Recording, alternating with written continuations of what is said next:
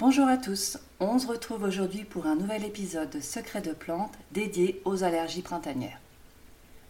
Et oui, on vient juste de quitter les masques. Vous pensiez profiter pleinement du grand air, c'est raté. C'était sans compter sur le pollen et autres allergènes de sortie avec l'arrivée des premiers rayons de soleil. Les premiers symptômes apparaissent très vite. Éternuement à répétition, nez qui coule, les yeux qui pleurent, et pour les plus chanceux, des plaques qui grattent, voire de l'asthme. Bref, de quoi vous donner envie de détester la nature pour un bon moment. Alors, quelles sont les solutions naturelles pour soulager les allergies printanières? On aura trois actions à mettre en place. Réguler le système immunitaire. En effet, l'allergie est avant tout une surréaction du système immunitaire contre des éléments qui ne représentent aucun danger pour le corps. Deuxième action, limiter l'inflammation. Et troisième action, lutter contre les radicaux libres générés par le corps lors des crises allergiques. En matière de phytothérapie, on pensera tout d'abord au bourgeon de cassis. C'est un des bourgeons les plus utilisés en gémothérapie. C'est un puissant anti-inflammatoire et un draineur universel, c'est-à-dire qu'il est capable de nettoyer tout le corps. Il est particulièrement efficace sur l'inflammation allergique. En effet, il agit comme une cortisone naturelle. En stimulant les glandes surrénales, le bourgeon de cassis favorise la production de cortisol ce qui va améliorer votre tonus, réduire les inflammations et les allergies, et réguler le système immunitaire. Pour les allergies chroniques, on peut le prendre pendant 3 mois, de préférence le matin, afin d'avoir une action de désensibilisation. Il va diminuer l'intensité et la fréquence des symptômes allergiques. Pour compléter l'action du cassis, on peut l'associer au romarin. Les allergies de façon générale, et euh, en particulier l'eczéma, sont le signe d'un foie en faiblesse. Le romarin est la plante qui agira tant sur la sécrétion de la bile que comme hépatoprotecteur.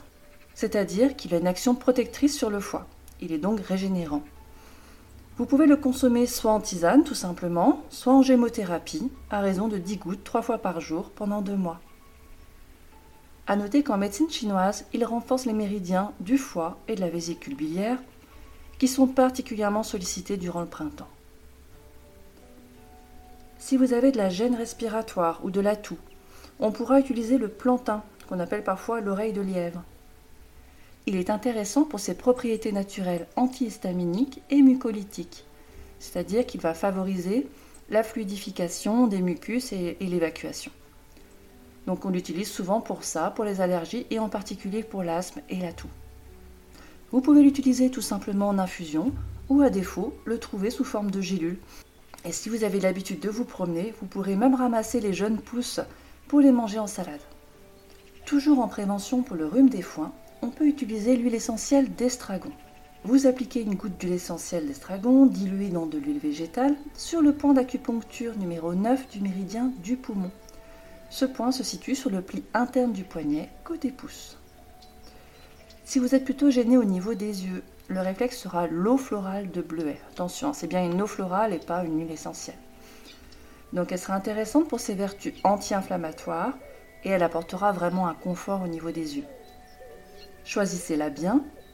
Préférez une eau florale bio, lisez bien l'étiquette, vérifiez qu'il n'y a bien que de l'eau florale de bleuet et pas d'autres plantes additionnées. Et pour l'utiliser, tout simplement, vous vaporisez sur les yeux fermés deux à trois fois par jour ou vous pouvez appliquer tout simplement un coton que vous avez imbibé avec le floral. Voilà, avec toutes ces solutions, vous êtes prêt à affronter la prochaine vague de pollen. Je vous remercie pour votre écoute. Si vous souhaitez recevoir directement votre épisode dans votre boîte mail, pensez à vous inscrire à la newsletter. Et un gros merci pour vos soutiens grâce à vos notes et commentaires que vous laissez sur les plateformes d'écoute. Merci beaucoup et je vous dis à la semaine prochaine pour un nouvel épisode.